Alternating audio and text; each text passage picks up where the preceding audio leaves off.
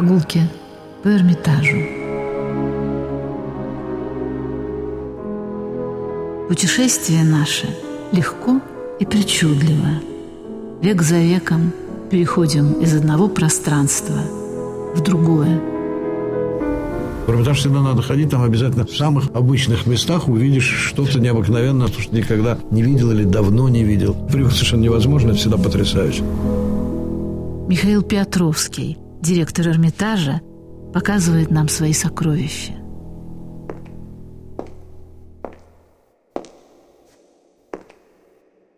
Секреты Джорджоне. О них рассказывает искусствовед Алла Камчатова.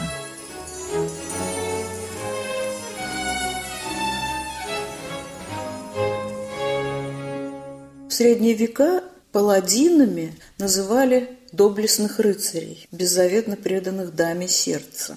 Так вот именно таким паладином живописи был венецианский художник Джорджо да Кастельфранко по прозвищу Джорджоне, один из величайших живописцев итальянского возрождения. По-итальянски живопись «ля питтура», как и по-русски женского рода. Вот ей он и служил всю свою короткую жизнь. Джорджоне, поэт Венеции. Венеция. Город благороднейший и особый. Всем, кто приезжал в этот город, он казался раем. Поражали сказочные богатства царицы Адриатики. Венецианцы, писали путешественники, слишком стремятся пользоваться наслаждением. Они всю землю хотят превратить в сад веселья. Ценить жизнь в любых ее проявлениях ловить каждое ее мгновение – вот смысл жизни. Золотая юности пора – ты быстротечна, как мгновенье. Вкусим же нынче наслаждение, не зная, что нас ждет с утра.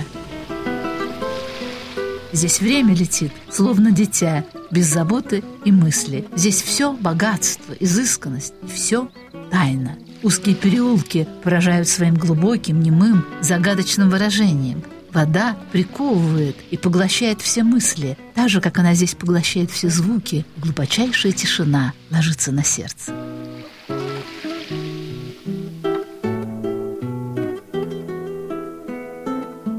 Венеция – оплот мира и спокойствия. Свободный город.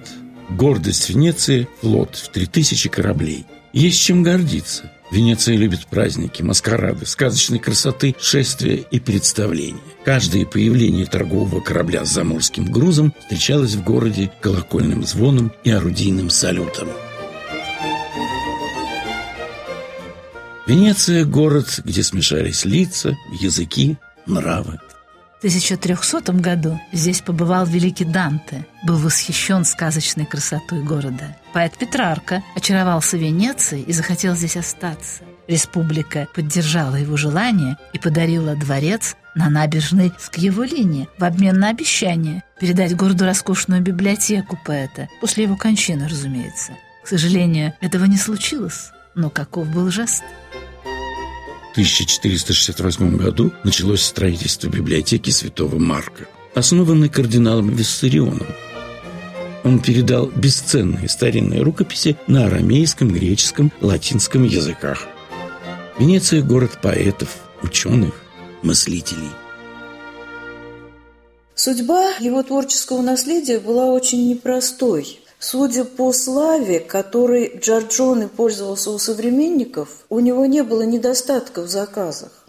И хотя жизнь художника оборвалась очень рано, он умер во время эпидемии чумы в возрасте примерно 32 лет.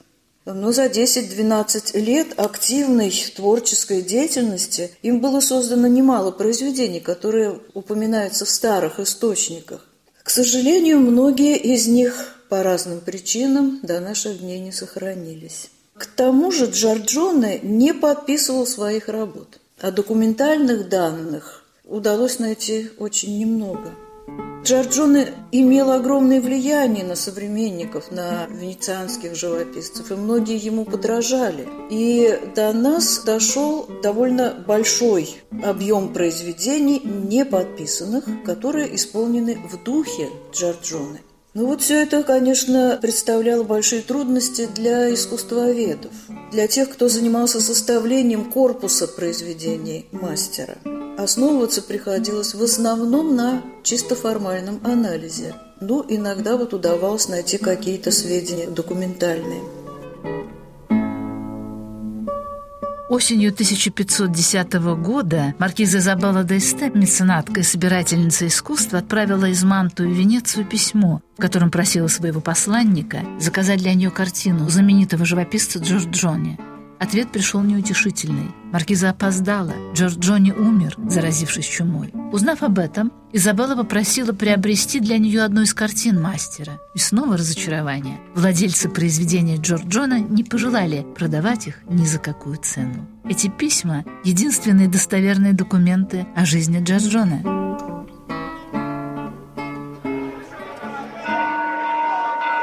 1510 году в Венеции разразилась чума. В городе звучали звуки набата. Горели костры, на которых сжигали вещи умерших. Команда санитаров обходили дома. В одном из них обнаружили на полу бездыханное тело художника Джорджона. Санитары вынесли тело из дома и отнесли к ближайшему причалу. Там ждала баржа с погибшими от чумы. Их увозили на остров и сжигали. Друзья художника успели подойти к дому и спасти из огня несколько выброшенных вещей – лютню, мольберт, картины, спящая Венера, гроза, сельский концерт, Юдивь. Работы были чуть-чуть испорчены, и Тисан взялся подправить их. Долго искусствоведы не могли прийти к какому-то единому мнению по поводу наследия Джорджоне. Их разногласия принимали подчас ну, просто парадоксальный характер. Один специалист, например, соглашался считать оригиналами Джорджона всего четыре картины. А были такие, которые приписывали ему более 50 произведений. И споры по поводу некоторых картин не утихли даже поныне. Можно вспомнить знаменитую картину «Сельский концерт» из коллекции Лувра, которая раньше считалась произведением Джорджоне, именно так она фигурировала в литературе в старой. А самые последние годы ее стали считать ранним произведением Тициана. И это не единственный такой пример. В коллекции Эрмитажа есть небольшая картина «Мадонна с младенцем в пейзаже», которая приписывалась разным художникам круга Джорджоне. Но в 1956 году, когда она была показана в Венеции на эпохальной выставке Джорджоне и Джорджанески, и оказалась в соседстве с общепризнанными оригиналами, специалисты смогли по достоинству оценить ее живописное качество и признали ее несомненную принадлежность кисти великого венецианца. Бесспорной его работой является и Эрмитажная Юдивь. В собрании парижского банкира и коллекционера Пьера Круза, которое было куплено Екатериной II в 1772 году, она считалась произведением Рафаэля. Известный английский историк искусства Уолтер Паттер писал, для эстетической философии, помимо подлинного Джорджона и подлинных его работ, существует джорджонизм, дух или тип искусства, который влияет на эмоциональное состояние и психику самых разных людей. В тех немногих работах, дошедших до нас, его гений с присущим ему артистизмом излучает столь сильный свет, с такой притязательностью – что любой, кто однажды поддался его обаянию, никогда его не забудет. Ни один художник, кроме него, не в силах столь малыми средствами завладеть нашим воображением, хотя нам часто непонятно, что изображенное им означает, потому что каждая его работа — загадка. Как никто Джорджони сумел запечатлеть неуловимые движения чувств, лирическую самоуглубленность, ожидание — он считал, что живопись так же таинственна и неуловима, как поэзия.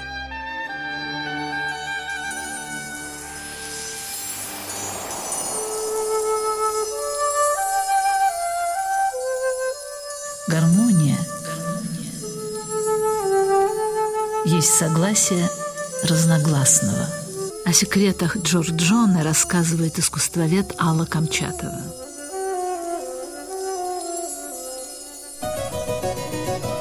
Местом рождения Джорджона называют ничем особенно не примечательный городок Кастельфранко, расположенный в 40 километрах от Венеции.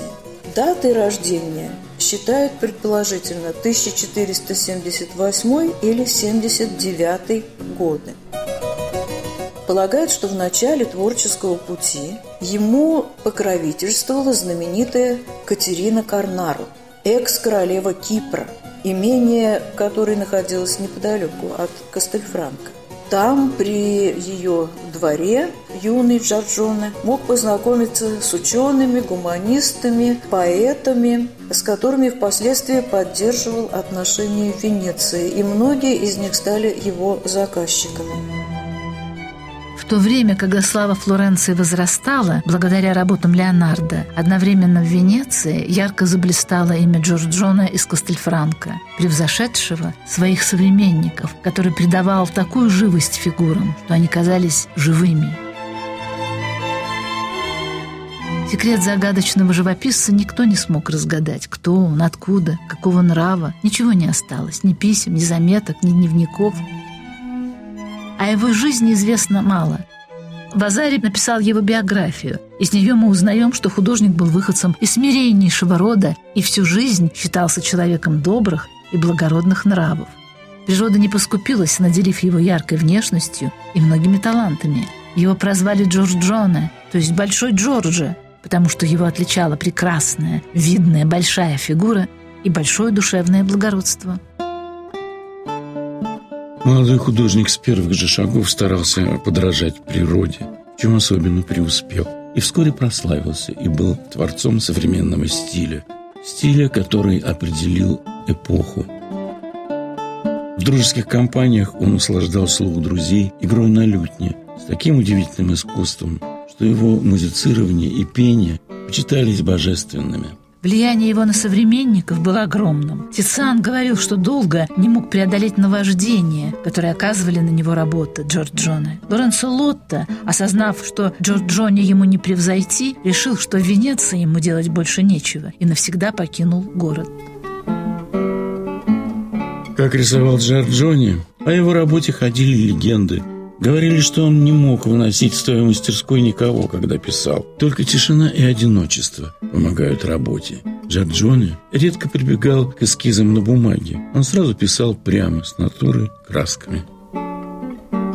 Считалось, что Джордж Джоне создал неведомую ранее смесь красок, настолько мягкую и выразительную, что под его мазками оживали фигуры. Их плоть будто насыщалась свежей кровью и светом.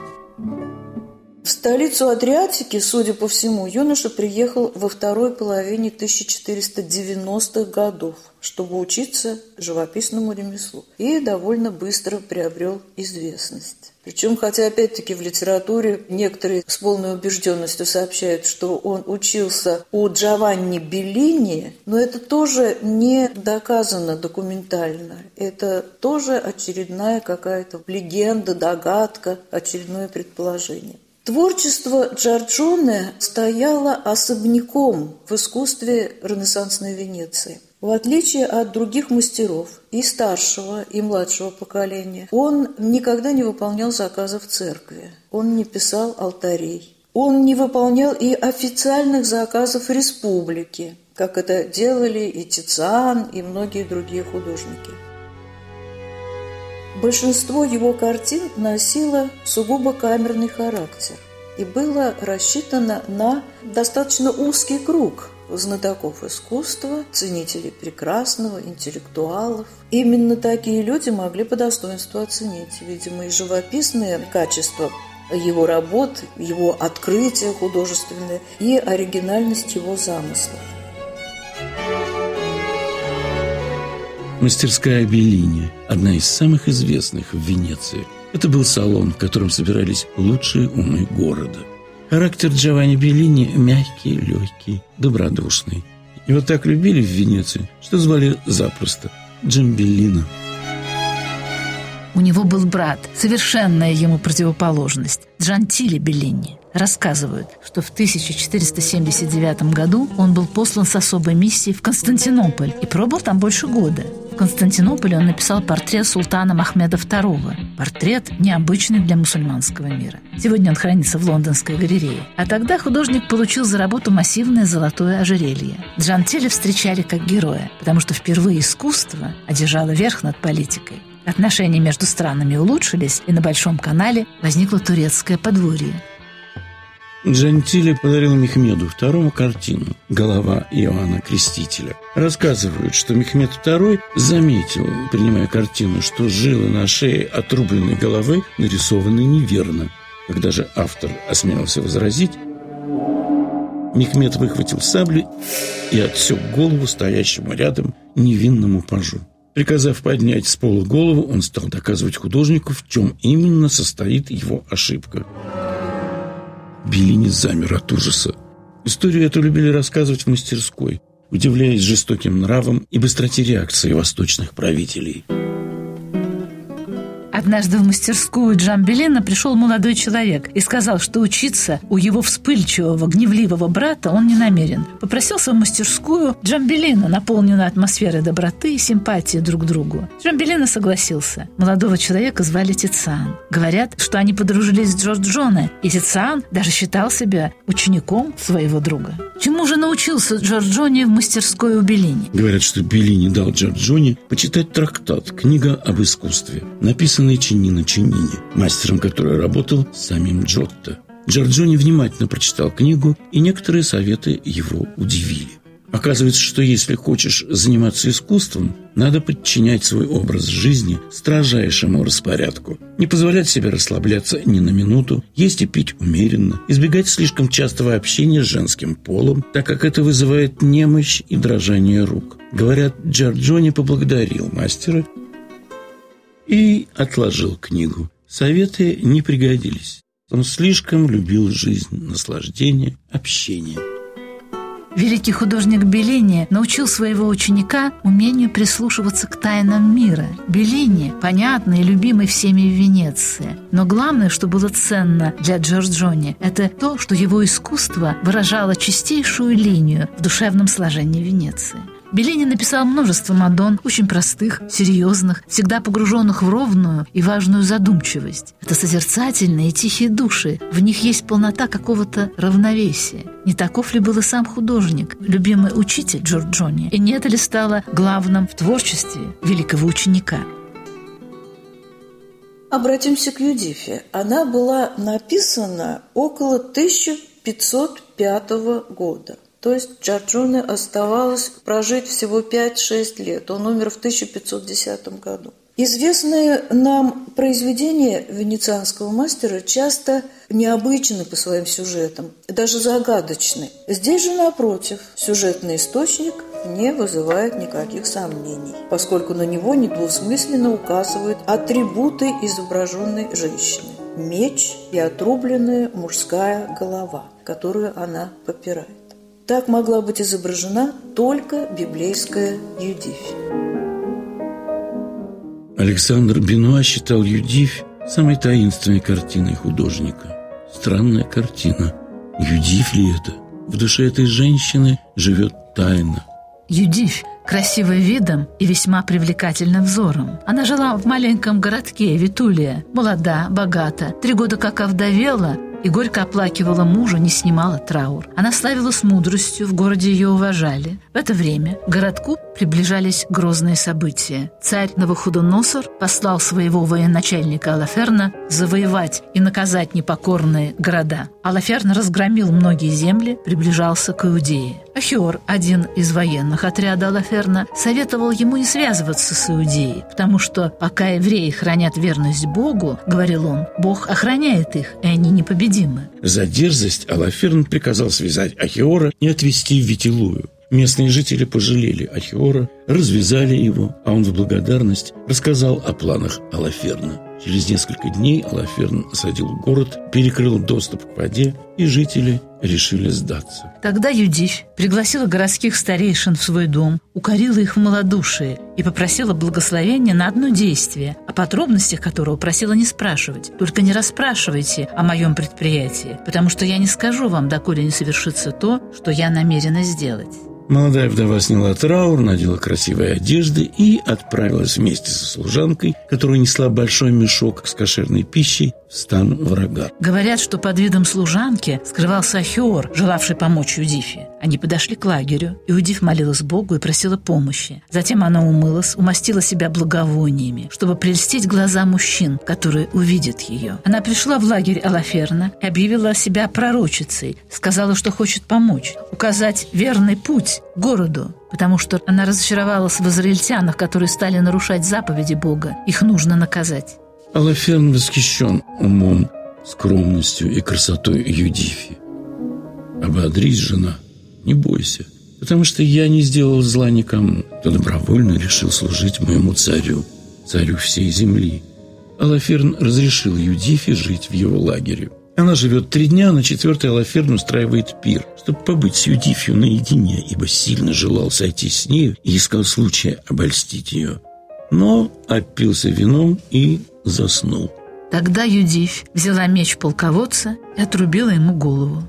Служанка положила голову в мешок, они вернулись в город. Вот голова Алаферна, вождя войска, и вот занавес его, за которым он лежал от опьянения. И Господь поразил его рукой женщины. Жив Господь, сохранивший меня в пути, которым я шла, ибо лицо мое прельстило Алаферна на погибель его, но он не сделал со мной постыдного и скверного греха. Голову Алаферна вывесили на крепостной стене, и войско в ужасе бежало. Едив жила в своем городе. Многие желали видеть ее своей женой, но она отказалась вступать во второй брак. Она прожила 105 лет в любви, уважении, почитании. Православная церковь чтит Юдив как проматерь и в предпоследнее воскресенье перед Рождеством чествует ее. В католической традиции каждую среду вечернее богослужение исполняется кантик Юдифия. Многие историки сомневаются в достоверности и считают книгу Юдив поэтическим вымыслом. Город Витулия вымышленный, а главная погрешность. Юдив, к сожалению, не остановила вторжение на уходу Носора. Ему удалось завоевать Иудею и разграбить храм. Другие историки считают, что Юдив не убивала Лаферна. Голову ему отрубил Ахиор, переодетый служанкой. Но дело не в этом. Многие сомневались и сомневаются до сих пор, Подвиг ли это убийство Алаферна? Как может чувствовать себя женщина, свершившая это? Печалилась ли она? Раскаивалась ли? Или была уверена в своей правоте? Об этом до сих пор спорят поэты, музыканты, художники. История Юдифи считается метафорой, символом торжества веры над дьяволом, победы чистоты и смирения над похотью и гордыней. Юдивь входит в число святых жен и олицетворяет многие добродетели – смирение, мужество, целомудрие, а Алаферн – гордость, распутство и тиранию. Мудрее всего время, ибо оно все раскрывает. О секретах Джорджоне рассказывает искусствовед Алла Камчатова. Книга Иудифи или Юдифи, написанная примерно в середине второго века до нашей эры и включенная потом в Библию, относится к так называемым учительным книгам. И она не во все каноны входит. В лютеранские каноны она не была включена. Она не была включена и в синодальную православную Библию. Только в католическом каноне она существовала. И по своему характеру это не хроника, а назидательная историческая повесть, в основе которой лежат события ассирийского нашествия на Иудею во времена царя Навуходоносора. То есть целью автора, естественно, неизвестного автора этой книги, книги Иудифи, было не изложить точно все события, а как бы синтезировать в одном эпизоде религиозно-историческую драму еврейского народа. И вот заметьте, что имя Иудифь или Юдифь значит иудеянка. Именно с библейских времен это имя стало популярным в Палестине. Таким образом, героиня, носящая его, как бы олицетворяет свой народ. Так же, как вражеский полководец Алаферн, осадивший ее родной город Бетилую, олицетворение жестокости и нечестивости всех языческих врагов Израиля. То есть вот такой смысл глубокий, какой-то очень обобщенный можно прочитать в этой части Библии. Образ Юдифи привлекал композиторов. В 1699 году Скарлатти написал ораторию «Юдифи». Чумароза написал священную историю в 1770 году. В 1822 году Бетховен написал три канона, посвященных Юдифи. В 1863 году русский композитор Серов написал оперу «Юдивь», которой арию Алаферна исполнял Федор Иванович Шаляпин. В 1925 году французский композитор Аннигер написал ораторию «Юдивь».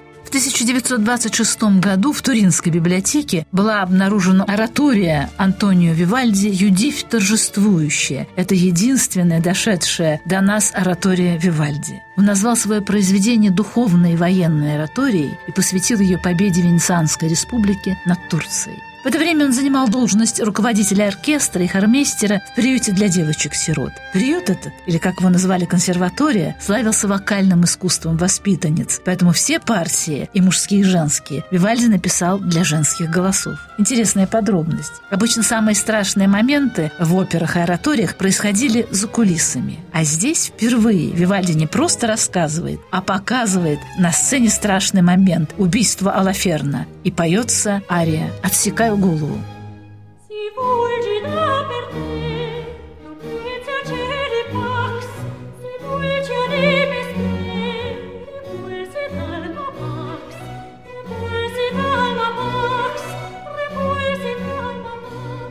15-летний Моцарт напишет оперу-ораторию, которую назовет «Освобождение Бетулия». Это единственное произведение Моцарта в форме оперы-оратории. Больше он к этому жанру не возвращался. Главный акцент молодой Моцарт сделал на важном моменте – на обращении Ахиора в истинную веру. Подвиг Юдифи заставил его отречься от язычества. «Все приобретает новый вид. Я полон вашим Богом. Он велик, бесконечен, един». Моцарт почему-то не любил это сочинение – он считал его слишком надуманным и, может быть, чуть напыщенным. Я хочу напомнить, что когда жителям Ветилуя грозила уже неминуемая гибель, молодая вдова Юдивь со своей служанкой, рискуя жизнью, отправилась в лагерь к ассирийцам и пообещала им свою помощь в захвате города. Красота Юдифи пленила Алаферна, и он устроил пир в ее честь. А ночью, воспользовавшись его опьянением, Юдифь обезглавила заснувшего полководца его же мечом. Утром в ужасе ассирийцы обнаружили тело своего вождя, своего полководца, но Юдив была уже вне опасности.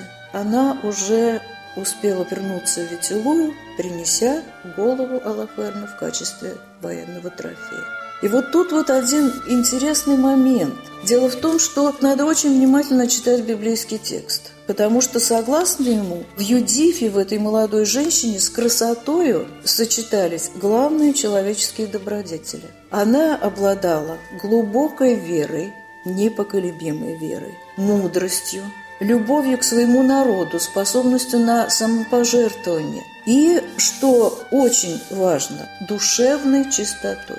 Именно в силу этого она была избрана Богом в качестве проводника, в качестве орудия высшей воли, вступила в борьбу со злом и его уничтожила. Через полтора столетия после смерти Джорджоне венецианский художник и теоретик искусства Марко Боичини написал «Джорджоне, ты первым сумел показать чудеса живописи.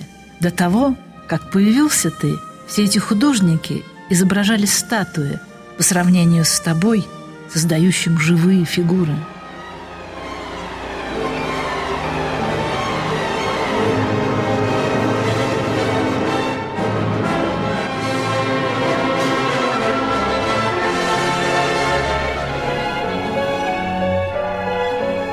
Хорошие тон, прогулки по Эрмитажу. О секретах Джорджона рассказывала искусствовед Алла Камчатова в программе Ирины Кленской и Виктора Янченко.